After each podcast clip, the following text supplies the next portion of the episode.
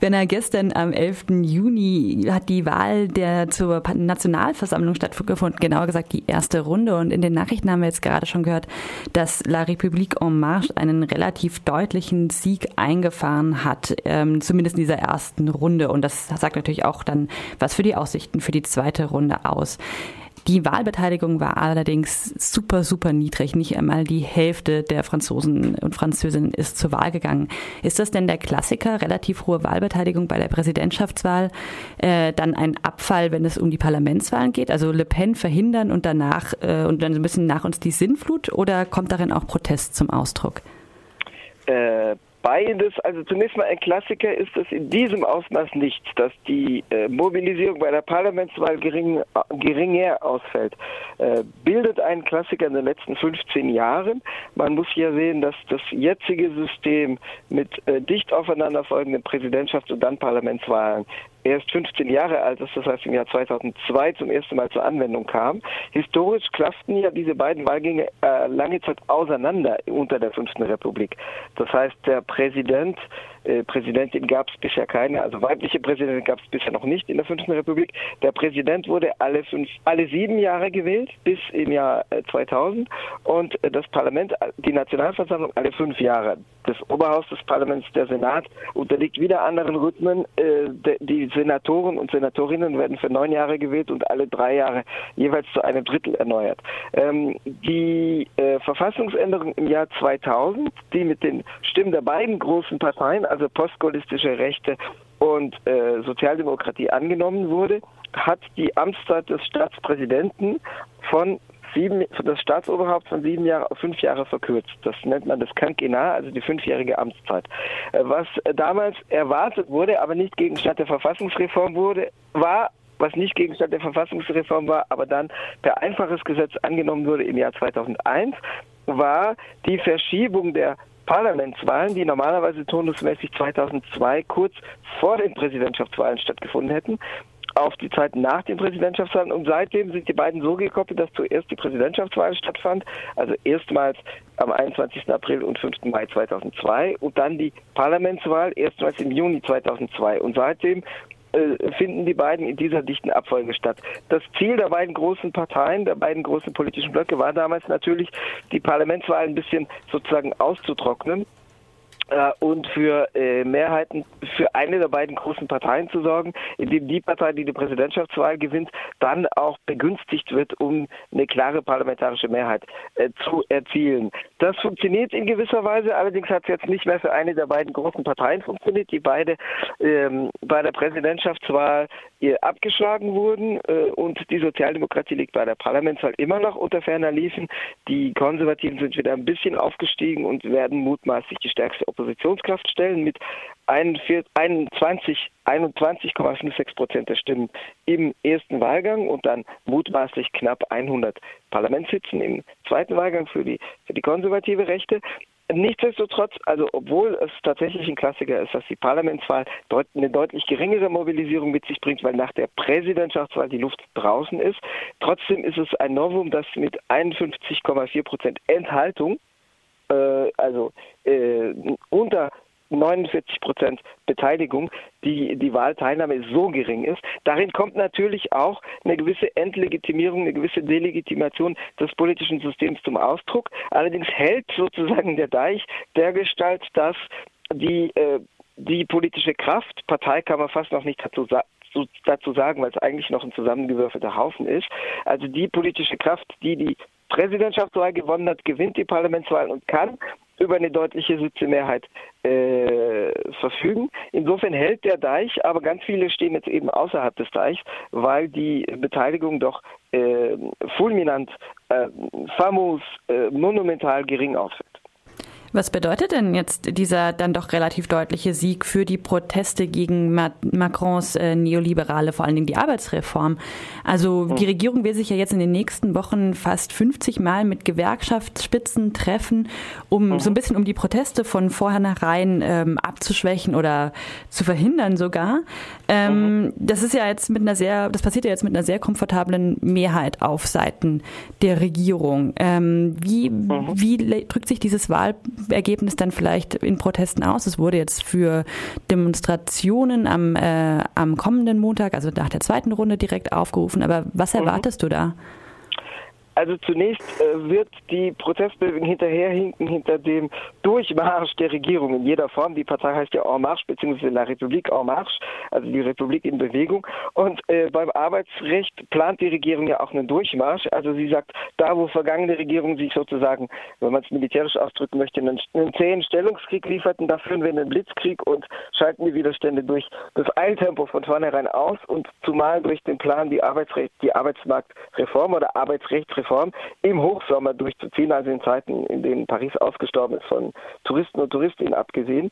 Ähm, also die Regierung wäre schlecht beraten, würde sie sich jetzt wirklich ausruhen wollen auf den Lorbeeren dieser Parlamentswahl. Also nach den Voraussagen, die nach der ersten Runde möglich sind, zeichnet sich ab, dass mutmaßlich, wenn nicht sehr Überraschendes mehr passiert, äh, die, äh, das Regierungslager nach dem zweiten Wahlgang vom kommenden Sonntag zwischen 415 und 455 Sitze aufweisen wird.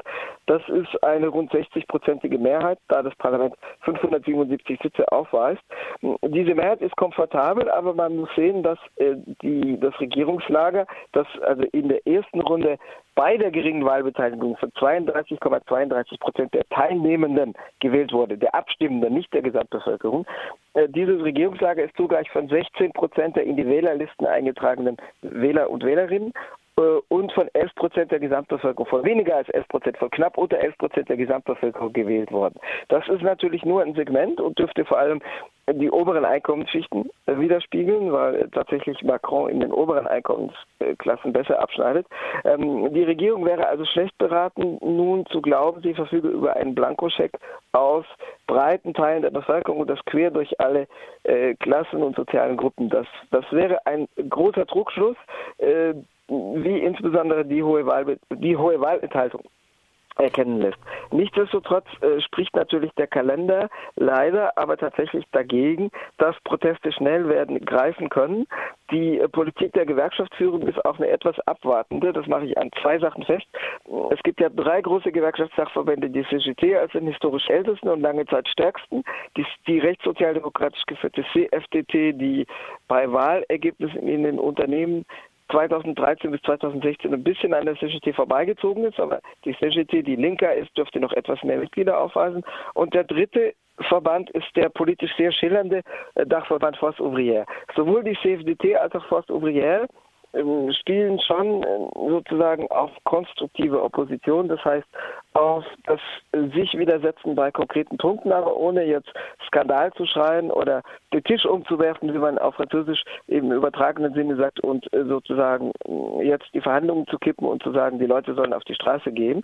Äh, Force Ouvrière also Force Ouvrière ist politisch deswegen schildernd, weil äh, Force Ouvrière entstand aus einer Abspaltung von der CGT im Kalten Krieg und zog alle Fraktionen, die gegen die Dominanz der französischen kommunistischen Partei, die nach dem Zweiten Weltkrieg real war, in der CGT opponierten, mit sich. Das heißt, da sind richtig rechte Kräfte drin, da sind äh, sozialdemokratische Kräfte drin. Die Generalsekretäre sind seit 30 Jahren Mitglied der Sozialdemokratie.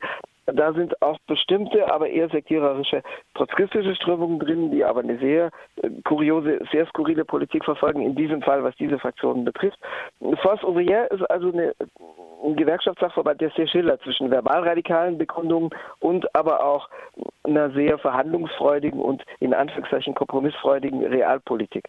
Force Ouvrière gehörte zu den Verbänden, die im vergangenen Jahr 2016 gegen das sogenannte Arbeitsgesetz der damaligen sozialdemokratischen Regierung protestierten. Force Ouvrière hat sich jetzt aber immer angestrengt, unter der jetzigen neuen Regierung äh, den äh, die Kompetenz der neuen Arbeitsministerin Muriel Pénicaud zu bekunden, äh, zu, zu unterstreichen und Verhandlungswillen zu bekunden, um zu sagen, das und das würden wir also nicht akzeptieren, nicht hinnehmen. Aber andererseits, dieser Vorschlag ist ja doch nicht so, nicht so schlecht und jeden Vorschlag könnten wir konstruktiv diskutieren. Also Voss Ouvrière bemüht sich, glaube ich, darum, die Rolle einzunehmen, zumindest partiell, die bislang die CFDT unter der vorgehenden Regierung äh, einnahm, weil die CFDT äh, die Rolle innehatte, sozusagen den Lieblingsansprechpartner der Regierung zu spielen. Die CFDT umgekehrt ist ein bisschen sauer. Die CFDT hat äh, regressive Reformen, also Reformen im neoliberalen Sinne, bei den Beschäftigtenrechten unter vielen vorgehenden Regierungen unterstützt, sowohl unter konservativen Regierungen, unter Alain Juppé 1995, unter Jean-Pierre Raffarin 2003, als auch unter der sozialdemokratischen Regierung im vergangenen Jahr beim sogenannten Arbeitsgesetz. Aber die CFDT ist jetzt ein bisschen sauer, weil die jetzige Regierung Zugeständnisse, die die CFDT scheinbar rausgeholt hatte und mit denen sie ihre Zustimmung begründete, äh, wieder wegnehmen will. Also die CFDT hatte zum Beispiel die Rentenreform 2010 unter Nicolas Sarkozy akzeptiert, weil es die Regelung gab, dass es ein sogenanntes Kompenibilité gibt, also ein, äh, ein, ein Punktesystem für erschwerte Arbeitsbedingungen, Penibilité, also Schwerfälligkeit, äh, Schwermüt nicht Schwermütigkeit, aber äh, also Erschwertheit. Das bedeutet, dass körperlich schwere Arbeitsbedingungen gemessen werden, um durch ein kompliziertes Punktesystem äh, früher in Renten, frü ein früheres Rentenalter in Anspruch nehmen zu können. Dieses Punktesystem ist kompliziert. Die Arbeitgeberverbände protestierten auch dagegen und sagten, was für ein bürokratisches Monstrum. Und die jetzige Regierung will das aussetzen, also nicht anwenden. Das ist allerdings ein Zugeständnis, was damit weggenommen wird, vom Tisch genommen wird, dass die CFDT aushandelte, mit dem sie ihre Zustimmung erkauft hat. Ähnlich beim sogenannten Arbeitsgesetz, das heißt Sachen, mit denen die CFDT ihre Zustimmung begründet hatte, Zugeständnisse sollen jetzt wieder vom Tisch genommen werden. Das heißt, die CFDT, die eigentlich traditionell die Stütze von Regierungen als Verhandlungspartner ist, muckt verbal ein bisschen auf, allerdings ohne jetzt die Leute zu Protest auf die Straße zu rufen. Die CFDT-Spitze sagt, okay, ganz so schnell wie die Regierung das will, soll es nicht gehen, bitte nicht äh, im August, sondern im Laufe des September soll über die Arbeitsrechtsreform entschieden werden. Da hofft die CFDT natürlich, dass die Regierung dann nicht so weit gehen kann, wie sie im Hochsommer gehen würde, wenn bestimmt keine Proteste stattfinden können. Mm, und äh, Force Ouvrière versucht in diese Lücke reinzustoßen und jetzt die, die, die Position des Lieblingsansprechpartners der Regierung zu gewinnen. Insofern ist von Seiten der großen Gewerkschaften eher die abwartende Politik angesagt, die sich nicht vorteilhaft auf Proteste auswirken wird. Die einzige Stütze, auf die die Proteste bauen können, neben Solidär, dem linken Gewerkschaftszusammenschluss, dem Zusammenschluss linker Basisgewerkschaften, der aber nicht mit am Verhandlungstisch sitzt, sondern dafür zu schwach ist, um als tariffähig anerkannt zu sein. Äh, die CGT wäre die einzige Stütze, aber auch die CGT führt eine relativ abwartende Politik. Ähm, es gibt Komponenten innerhalb der CGT, die eher eine Schrittmacherrolle jetzt schon bei Protesten zu spielen versuchen. Dazu gehört die Mediengewerkschaft CGT AFOCOM. Aber es gibt von, von, äh, von der Führungstagung der CGT Mitte Mai, am 16. und 17. Mai gibt es eine klare Distanzierung von der CGT AFOCOM. Also die CGT AFOCOM neben anderen Komponenten der Gewerkschaftslandschaft rief schon am 8. Mai dem gesetzlichen Feiertag, der der Tag nach der Präsidentschaftswahl war, zu Protesten auf der Straße auf. Und es gibt eben von der Führung des Dachverbands CGT eine Aussage, die sagt, das ist aber keine Politik der CGT und es darf also als solche und es darf keine Verwechslung äh, es dürfen keine Verwechslungen herbeigeführt werden und die CGT-Abkommen spricht nicht für den Dachverband. Das heißt, auch die CGT spielt im Moment eine relativ abwartende Politik. Ähm, natürlich auch ein bisschen vor dem Hintergrund, dass sie im vergangenen Jahr ja scheiterte, weil das sogenannte Arbeitsgesetz durch die Proteste nicht verhindert werden konnte. Insofern rechne ich damit, dass die Proteste die Sozialproteste leider aber wirklich hinter dem Regierungshandeln, das auf Tempo setzt, äh, zurückhinken werden. Da vielen Dank für diese Einschätzung, auch vor allen Dingen für die sehr ähm, ausdifferenzierte Einschätzung der verschiedenen Gewerkschaften. Eine allerletzte ganz kleine Frage, weil wir jetzt fast mhm. schon 10 Uhr haben. Welche ja. Rolle kann denn äh, France Insoumise im Parlament in der Opposition spielen? Haben die ähm, mhm. tatsächlich die Kraft, auch mit äh, durch Bündnisse beispielsweise da wirk wirkvolle Opposition zu machen? Also du meinst die politische Plattform von Jean-Luc Mélenchon, genau. La France Insoumise, das nicht unterworfene Frankreich. Das wird natürlich davon abhängen, wie viele Sitze äh, diese Kraft wirklich einnehmen wird. Äh, sie wird auch im Bündnis mit der KP ins Parlament einziehen. Die französische KP und La France Insoumise traten zwar gegeneinander an in fast allen Wahlkreisen, bis auf 18, 18 von fast 600, aber im zweiten Wahlgang wird natürlich nur jeweils ein Kandidat oder eine Kandidatin aus diesem Lager übrig bleiben. Davon sind circa 20 von der französischen KP, darunter aber auch ehemalige Abgeordnete, die lokal gut verankert sind, auch wenn jetzt äh, La France Insoumise 11 Prozent erhielt im Durchschnitt und die französische KP nur 3 Prozent. Aber die KP verfügt über örtlich bessere Kandidaten. Sagen wir mal, äh, Erstens dadurch, dass die kommende Linksfraktion heterogen zusammengesetzt sein wird zwischen der KP, die eher noch an der Restsozialdemokratie klebt, und La France Insoumise, die eher eine verbalradikale Politik führt. Dadurch, dass La France Insoumise mit 11 Prozent jetzt auch deutlich hinter den Präsidentschaftswahlergebnissen von fast 20 Prozent dahinter zurückbleibt. Deswegen glaube ich, dass es La France Insoumise nicht schaffen wird, sozusagen als der äh, als das als die zentrale Kraft, äh, als der Motor der Gesamtlinken zu erscheinen, sondern die Gesamtlinke wird schon zersplittert äh, bleiben organisatorisch, was von Vorteil und von Nachteil ist. Von Vorteil deswegen, weil, sagen wir mal, ein starker Anführer in Gestalt von Jean-Luc Mélenchon, äh, der ja auch ein taktisches Verhältnis zu äh, Protestpotenzialen hat und sie politisch sozusagen zu kanalisieren versucht zu seinen Gunsten. Ähm, also so starke Anführer wäre ja nicht nur von Vorteil, sondern gerade dann, wenn er sich taktisch dazu entscheidet, was auszubremsen, könnte das ein Hemmschuh werden. Andererseits ist eine Zersplitterung natürlich nie gut, um Kräfte zu bündeln. Also ich rechne nicht mit einer absolut zentralen Position, dafür hat La France Insoumise jetzt nicht hoch genug abgeschnitten.